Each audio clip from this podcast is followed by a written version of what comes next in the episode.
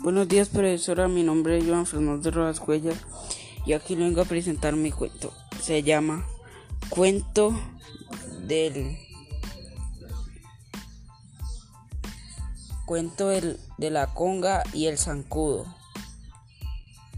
Una vez un anciano estaba de cacería y estaba montando en un árbol. Desde allí observaba un salado a la espera de que llegaba, llegaba, llegara algún animal. Muy entrada la noche el camino se llenó de borugas. Como a las diez y media de la noche oyó y le gritó de una a una persona. ¡Ay! ¡Ay! Fue un grito tan espeluznante como inesperado ya que el anciano se encontraba completamente solo.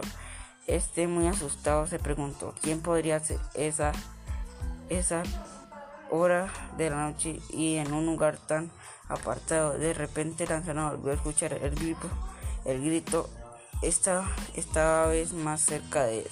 ¡Ay! ¡Ay! Entonces, haciendo muestra de fortaleza y valor, se dijo: Tengo mi escopeta, mi linterna. No tengo miedo. Voy a ver qué, qué es lo que pasa. Y si me toca, voy a disparar. No más, terminó de decir aquello. Cuando volvió a escuchar el grito, esta vez muy cerca de su oído. Ay, ay, el pobre anciano sufrió un susto tan grande que, que soltó su escopeta y se cayó al piso y quedó con la punta enterrada. Con la punta enterrada. El hombre con las manos temblorosas tomó su, su linterna alumbrando hacia el lugar de donde provenía el grito.